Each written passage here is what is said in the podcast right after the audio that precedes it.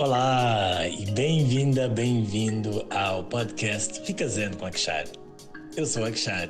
E hoje é o episódio 11, o episódio bônus entre a primeira e a segunda temporada que vem em breve. Este episódio é também uma continuação do episódio 10, em que falávamos sobre a função das emoções e dos sentimentos. Falamos um pouquinho sobre o medo, sobre raiva e também um pouco sobre a ansiedade e depressão. Se não escutaste, convido-te a fazer isso no episódio 10, disponível em várias plataformas de podcast.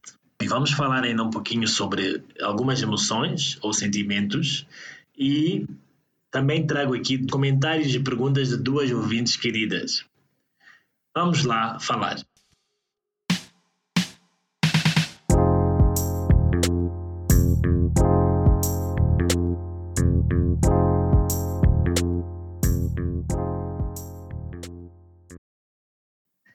Hoje queria começar a falar sobre vergonha. Tu já paraste para pensar como é que a vergonha se manifesta na tua vida? Como é que tu a sentes? Em que momentos é que tu a sentes? Pensemos na vergonha como algo que eh, tem a ver com o nosso próprio ser, a forma como nós nos vemos. Quando estamos em algumas situações ou quando fazemos alguma coisa, a forma como nós nos vemos. Geralmente a vergonha vem do sentimento de comparação com padrões vigentes na nossa sociedade, na nossa comunidade ou família, seja o que for. E muitas vezes nos comparamos aos padrões dos ideais daquilo que nós deveríamos ser e achamos que não nos encaixamos nesses padrões ou que falhamos ao concretizá-los. Por exemplo, se eu tenho um, padrão de beleza, tenho um padrão de comportamento e eu acho que eu não consigo atingir esse padrão, eu sinto vergonha de mim mesmo. Então isso afeta o meu ser. Muitas vezes pensamos que a vergonha é algo que acontece só no momento em que acontece, mas geralmente ela vem também da infância. Se quer saber um pouquinho mais sobre a influência da infância na vida adulta, escute o episódio 2 com a nossa querida Tate Chlonipa. Deixa-me dar-te um exemplo sobre como a vergonha pode surgir na infância e continuar conosco. Imagina que, por exemplo, tu tinhas preguiça de escovar o cabelo ou de escovar os dentes e por causa disso teus pais diziam seu feio, sua feia. Nesse momento nós não acreditamos que uma ação nossa foi mal vista ou foi mal interpretada. Achamos, no fundo, que há algo realmente errado conosco, que nós realmente somos feios ou feias. Imaginem que eu quebre copos, pratos com alguma frequência e me chamem constantemente de desastrado. Eu começo a criar uma imagem minha de uma pessoa desastrada. Eu não consigo mais desvincular aquela ação do meu ser. A vergonha também pode vir de algum trauma sofrido e da mesma forma que nós não conseguimos distinguir aquela ação de nós, geralmente quando acontece um trauma, a criança de alguma forma se sente responsável também. Pensa se aquilo aconteceu, eu também contribuí, também foi minha culpa. Devia ter vergonha daquilo que eu fiz, ou vergonha de ter deixado acontecer o que aconteceu. Enquanto que muitas vezes, como crianças, não temos a força para impedir muitas coisas e muitas vezes nem temos a noção de que alguma coisa seja errada ou não. E o que acontece é que nós criamos a vergonha também como forma de nos salvarmos de punições futuras. Se nós de alguma forma fomos castigados, fomos punidos por alguma ação da qual nós nos envergonhamos, esta vergonha também vem para não me permitir que eu repita essa ação, para que eu tenha vergonha e que não tenha mais esta punição que eu tinha. Então acabamos criando esses sentimentos muito enraizados de que de alguma forma não somos adequados, que não somos bons o suficiente, que somos inferiores aos outros, que devemos realmente ter vergonha daquilo que nós somos, do nosso corpo, do nosso comportamento ou das coisas que nos aconteceram em algum momento, quer nós tenhamos tido responsabilidade, quer não. E às vezes podemos entender que carregamos este sentimento de vergonha quando nós passamos a maior parte do tempo a tentar esconder-nos, a tentar diminuir o nosso ser. Não queremos aparecer demais, então queremos não ocupar muito espaço, queremos passar despercebidos. Ah, então, às vezes, é um excesso de timidez.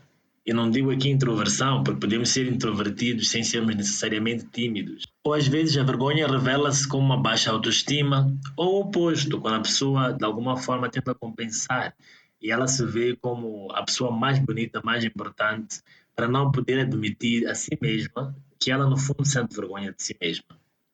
Então, às vezes as pessoas chamam muita atenção querem aparecer, querem ser os patetas contam sempre piadas, ou querem ser as pessoas que dizem as coisas mais inteligentes, para no fundo disfarçar o sentimento da vergonha.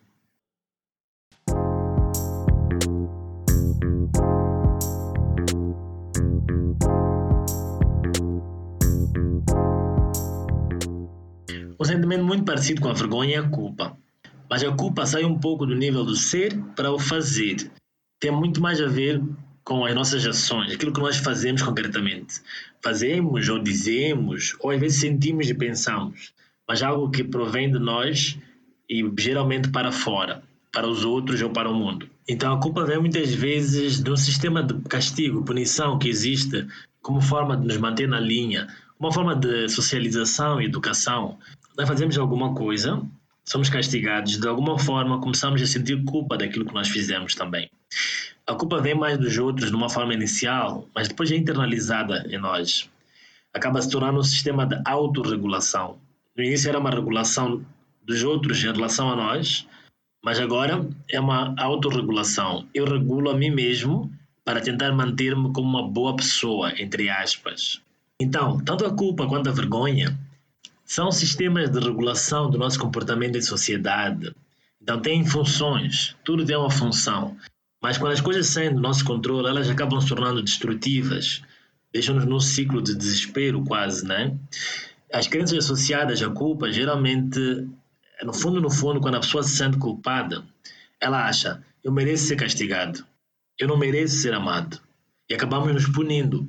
Antes a punição vinha de fora e agora começamos a punir a nós mesmos de várias formas. Sabotamos-nos ou causamos algum dano para nós mesmos, de diferentes formas. O que acontece é que isso acaba se tornando um ciclo vicioso. Eu fiz alguma coisa e depois senti-me culpado por ter feito alguma coisa, e porque eu me senti culpado, acabo me sentindo tão mal que eu vou fazer alguma outra coisa que me vai fazer sentir culpado, e assim sucessivamente. Esses dois sentimentos andam de mãos dadas ao medo que falámos no episódio passado.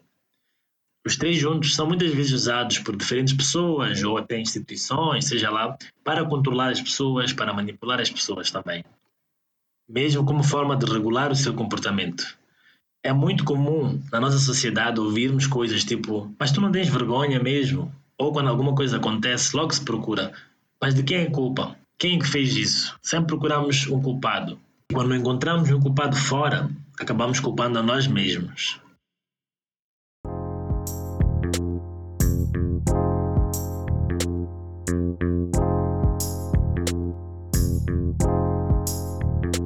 Outros dois sentimentos sobre os quais eu gostaria de falar hoje são o ciúme e a inveja. A função do ciúme e da inveja é de nos motivar a sempre querer crescer, a ter um objetivo, a podermos olhar e dizer assim: eu ainda não estou satisfeito gostaria de chegar àquele nível. Seria uma admiração mal entendida e mal resolvida. Às vezes olhamos para alguém e gostaríamos de ser como eles e achamos que não vamos conseguir, então procuramos defeitos neles para nos sentirmos um pouquinho melhores com nós mesmos. Ou então, aquilo que poderia ser uma inspiração acaba sendo desviado para a questão do ciúme e da inveja e ficamos presos apenas em querer derrubar o outro mais do que trabalhar em nós mesmos. Uma forma saudável de lidar com o ciúme e a inveja é devolvermos o foco para nós, focarmos a nossa energia em nós mesmos, no nosso próprio avanço. Também gostaria de falar um pouco sobre ressentimento e mágoa. Só dizer que todos esses sentimentos e emoções abordados, de alguma forma, se comunicam entre si, são todos, são todos interligados de alguma forma, estão aqui para darmos algumas informações. Pensa nas tuas emoções e sentimentos como bússolas que querem te guiar para o teu próprio caminho. O sentimento e a mágoa têm a ver com questões não resolvidas do passado. Alguém disse ou fez alguma coisa que te magoou, que te ofendeu e nunca mais conseguiste esquecer, não conseguiste entender ou acordou uma ferida antiga de traição, de humilhação, de abandono, ou então despertou uma crença que tu possas ter sobre ti mesma ou sobre ti mesmo que não querias ter e nem querias que ninguém tivesse. Se tu achas que não és bom o suficiente, a ação de alguém ou as palavras de alguém podem te fazer pensar que de facto não és bom o suficiente. Muita coisa hoje, né? Pode estar a perguntar, tudo bem, Akshar, agora o que, é que eu faço com isso? Já está claro para mim que de tempos em tempos eu tenho vergonha, culpa, ciúme, inveja e talvez algumas não seja de tempo em tempo, mas sejam sentimentos constantes. O que, que eu faço então? A ideia aqui é educar-se sobre o teu próprio funcionamento emocional. Poderia brincar e dizer assim: para passares por um processo de alfabetização emocional, começar a dar nomes àquilo que tu sentes, começar a entender de onde é que vem, por que, está aqui, o que, que eu faço quando está aqui, dar assim uma resposta mais saudável a isso tudo que tu sentes. Muito disso, a ideia é deixar ir. Falamos que as emoções vêm de estar em movimento, elas vêm e elas vão. Se tu te comportares como um anfitrião, como anfitriã do teu próprio ser, e esses sentimentos e emoções, como os teus convidados, os teus hóspedes, vais poder deixá-los vir e ir com mais tranquilidade. Na minha opinião, o primeiro passo é ganhar consciência, dar-se conta daquilo que eu sinto e dos meus padrões emocionais. Para isso, comece a conversar mais sobre isso com pessoas que te possam ouvir e acolher. Participe em oficinas ou cursos sobre inteligência emocional, sobre liberdade emocional. Um, se for o caso, faz algum tipo de terapia, lê sobre o assunto, estuda, assiste vídeos e tenta fazer relações com a tua própria vida. E depois, sabendo o que, é que tu sentes e quais são os teus padrões, também podes decidir: será que o que eu sinto é algo que eu posso mudar, posso transformar? ou preciso apenas aceitar. Há coisas que eu poderia, de facto, fazer alguma coisa para que mudem e há outras que apenas devo aceitar. E ter essa sabedoria daquilo que eu posso mudar e aquilo que eu devo aceitar pode revolucionar a tua vida. Outra coisa que podes fazer, já que os sentimentos também muitas vezes vêm de pensamentos que nós temos. Eu penso, penso, penso e aquilo acaba gerando sentimentos em mim. Começar a ressignificar as crenças.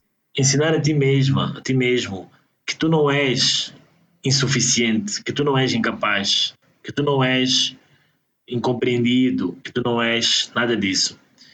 E começar a substituir essas crenças através de afirmações e através também das tuas ações. Começar a observar e ver que, na verdade, eu sou capaz. Podes escrever, podes falar aquilo que tu queres que seja a tua verdade. Grande parte do que nós sentimos também é influenciado pela nossa intenção, pela nossa decisão. Então começa a repetir para ti mesma, para ti mesmo, Uh, eu sou capaz, uh, eu sou amado, eu sou competente, eu sou belo, eu sou compreendido. E por aí vai. E talvez isso te ajude a mudar algumas emoções e também alguns sentimentos. Outra coisa também seria distinguir a culpa e a responsabilidade.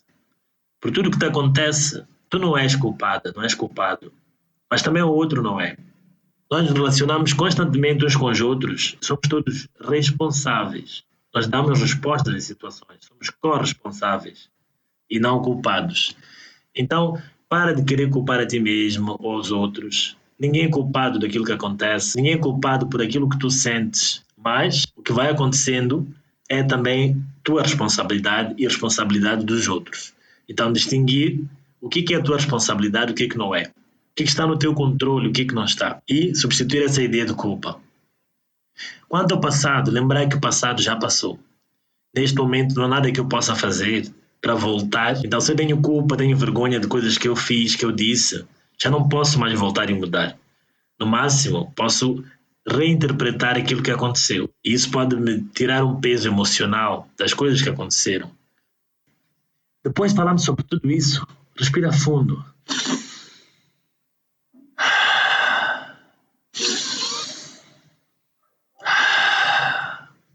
Estás bem? Estás zen? Depois de tudo que falamos agora, vamos lá meditar um pouquinho.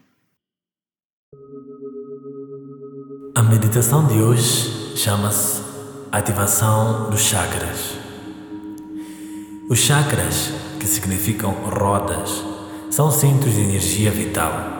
Nós absorvemos energia e passamos energia a partir dos chakras. Há vários chakras por todo o corpo, mas nós concentramos-nos nos sete primários. Vamos lá meditar. Para começar, fica numa posição confortável, em pé, sentado ou deitado. Começamos pelo primeiro chakra, o centro da sobrevivência da força física, do corpo físico. De fechados, imagina uma bola de luz vermelha na base da coluna, bem na ponta da coluna, no osso que chamamos cóccix. Visualiza essa luz a pulsar, a crescer e a diminuir, como o batimento do coração vai pulsando. Relaxa. Esta luz traz-nos força física, estabilidade, segurança, coragem.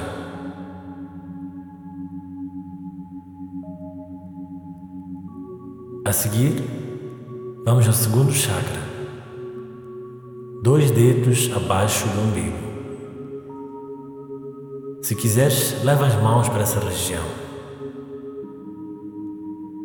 O segundo chakra é o centro da sensualidade, das emoções, da criatividade e também o nosso reservatório de energia. Visualiza uma luz que pulsa na cor que vier. Vai pulsando, expandindo e contraindo.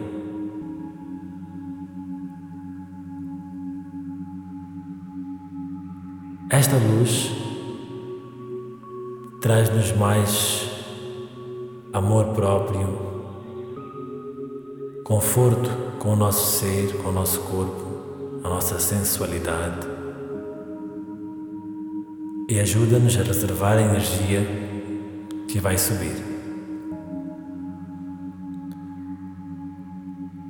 A seguir, visualiza o terceiro chakra na região da boca do estômago ou plexo solar. Sente essa bola de luz pulsando, contraindo, expandindo.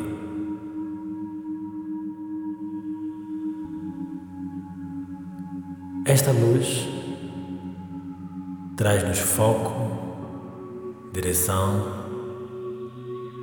segurança, confiança e o nosso poder pessoal.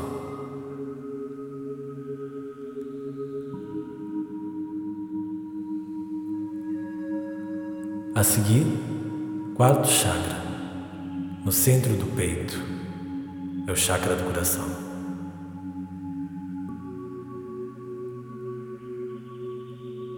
Visualiza a bola de luz na cor que vier. Esta luz traz-nos compaixão, compreensão, amor, perdão.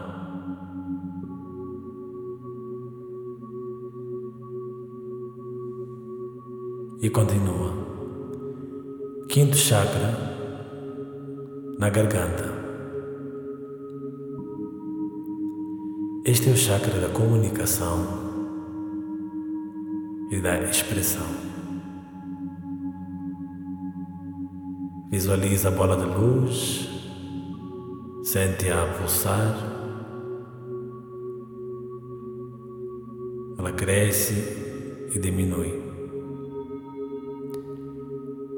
Esta luz na garganta traz-nos criatividade, confiança para nos expressarmos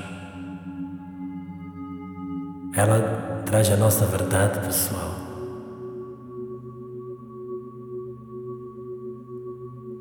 E continuamos. Sexto chakra, no meio da testa, entre as sobrancelhas. Visualiza essa luz. Este é o chakra da intuição, da clarividência, ou seja, a capacidade de ver as coisas exatamente como elas são e ver além do óbvio. Essa luz desenvolve a nossa intuição, a nossa capacidade de ver além da ilusão.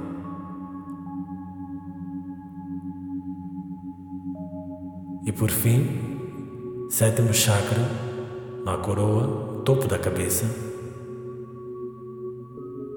Este é o chakra que nos une ao todo, que nos une ao universo. Visualiza a bola de luz nesse chakra, bem no topo da cabeça.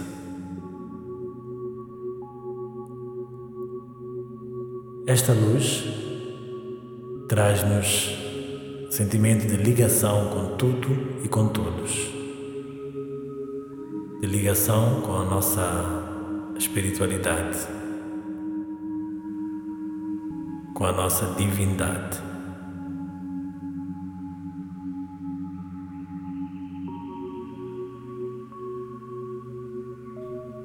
Com todos os chakras ativados, terás uma experiência completa do teu ser, da terra até o céu.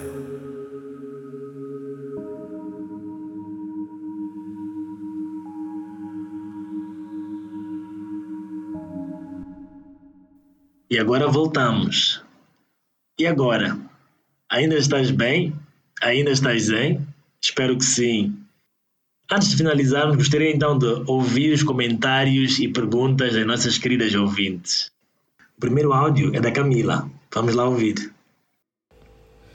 Olá, espero que estejam todos bem, todos zen. Eu sou a Camila Mongói e definitivamente uma das maiores fãs do Akshar.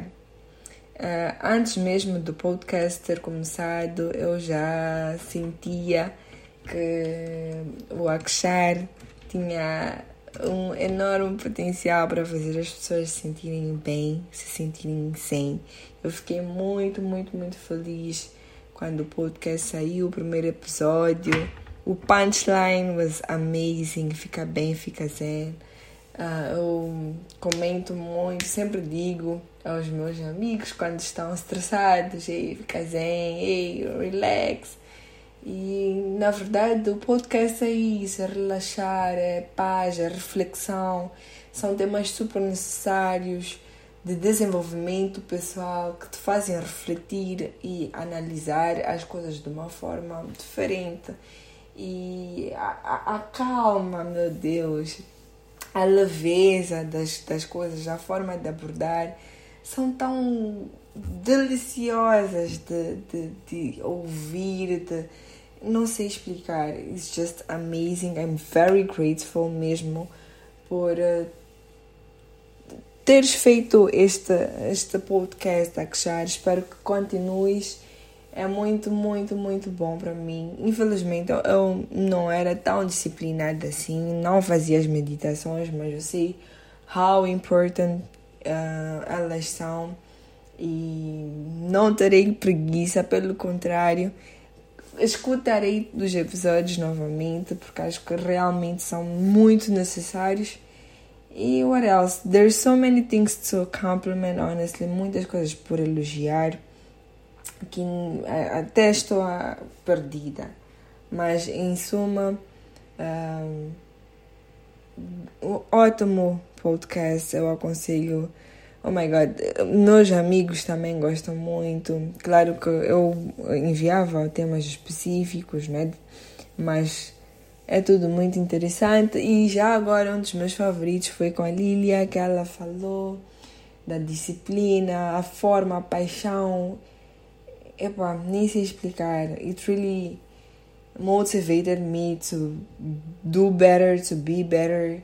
Um, isso de saber isolar, saber filtrar, enfim, tem tantas coisas né, que nós podemos tirar e realmente agradeço e espero que continuem, que ai, já está a falar muito, mas Oh my god, thank you so much pelo tempo, pela dedicação. É tudo muito lindo, muito leve. E eu realmente não vejo a hora de escutar os novos episódios que espero que venham. Thank you so much. That's all. Beijinhos a todos. Espero que todos fiquem bem e zen once again. Uau, uau, uau, Camila. Depois disso, eu nem sei o que dizer, a não ser muito obrigado. Obrigado pela tua audiência, obrigado pela partilha, obrigado pelas palavras amorosas. Continues a escutar. Espero que a segunda temporada também venha logo e que tenhamos convidadas e convidados fantásticos e possamos continuar a conversar e a ficar cada vez mais zen. Agora vamos ouvir o comentário e a pergunta da Ninette. Olá, Kshar. Uh Venho primeiro para parabenizar-te pelos podcasts. Uh, são muito bons, os temas abordados, as experiências passadas são muito interessantes, os ensinamentos trouxeram, pelo menos a mim, deram-me um incentivo muito grande para continuar na busca, né? De, de, de, de, da melhor de qualidade de vida interna, externa e hum, acredito eu que todos estes estes podcasts para os dias que vivemos hoje são bastante especiais e pertinentes porque as pessoas vivem em constante stress uh, e não sabem lidar com o stress, não sabem a proveniência de tudo isso, do sofrimento que têm. E estes podcasts, pelo menos, dão um despertar do início, de começar, pelo menos, a fazer questões. Que tipo de questões é que eu tenho que fazer? Que tipo de respostas é que eu estou à procura? E isso é bastante importante. Uh, num dos podcasts, que foi o, do, o episódio 2, creio eu, uh, que se fala da criança interior, surgiu uma questão para mim. Em algum momento, a convidada, a Tina, falou sobre hum, o fato de nós, como pais, ou os nossos pais, nós pais também, muitas vezes uh, limitarmos muito a criança, de certa forma eu diria oprimirmos, não mexe, não faz, não diz. Um, a minha pergunta é, qual é a linha, como é que eu como pai ou como mãe vou saber separar uh, a linha em que eu deixo a criança expressar-se completamente, eu deixo a criança à vontade, ou quais são os limites que eu devo pôr, como colocar os limites, se, há, se tenho que colocar os limites. Essa é a minha questão. Tenho, tenho que colocar limites, se sim, de que forma? Para que não cheguemos ao ponto de opressão. E, e até, que, até que ponto é que eu deixo a criança expressar-se, estar à vontade? Não sei se a minha pergunta foi clara. Um, obrigada. Beijinhos. Então, Ninete, obrigado também. Tu e a Camila foram fantásticas no vosso feedback. Agradeço de coração. Quanto a isso, eu prefiro deixar a palavra para Tati Chonipa e ela vai dizer o que, que ela acha, como estabelecer esses limites. Então, Akshar, a pergunta que me foi colocada é tão importante que vale mais de um milhão de dólares para mim. eu não sou psicóloga infantil, por isso não posso falar nessa perspectiva. No entanto, como mãe, posso partilhar o que aprendo no trabalho que faço com a minha criança interior quase todos os dias.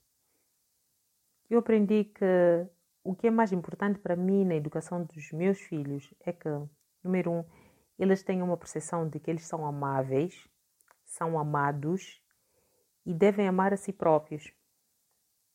Faço-os recordar também todos os dias que eu os amo, mesmo quando eu estou zangada. O segundo ponto é que eu falo quase todos os dias que é importante que o seu comportamento seja movido por princípios, princípios basilares, universais né, da vida.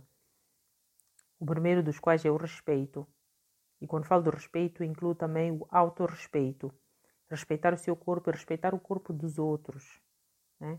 O espaço das outras pessoas e as coisas das outras pessoas e as suas próprias coisas.